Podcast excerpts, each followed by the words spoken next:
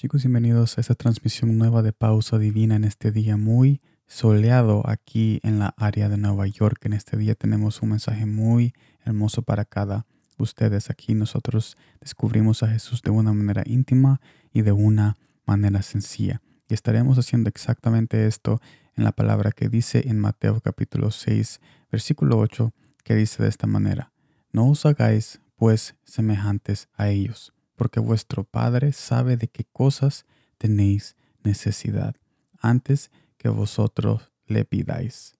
Esto me lleva al primer punto. Jesús nos invita una y otra vez a su presencia. Con este pasaje nos indica de que somos personas necesitadas.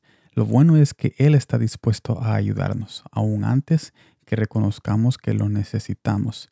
Segundo punto, la presencia de Jesús es nuestro camino diario a un fin que necesitamos tener. Las personas tienen un fin en mente, quizás realizar sus sueños, pagar la casa o tener una muerte tranquila, pero el fin que necesitamos es con Jesús. Podemos estar terminando nuestra vida en lo mejor que el mundo nos ofrece, pero si no estamos en su presencia, ese fin de alegría será solamente un paso a la eternidad que no queremos tener.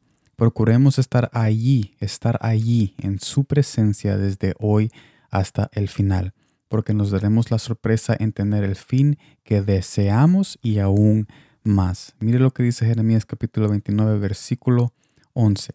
Porque yo sé los pensamientos que tengo acerca de vosotros, dice Jehová, pensamientos de paz y no de mal, para daros el fin que esperáis.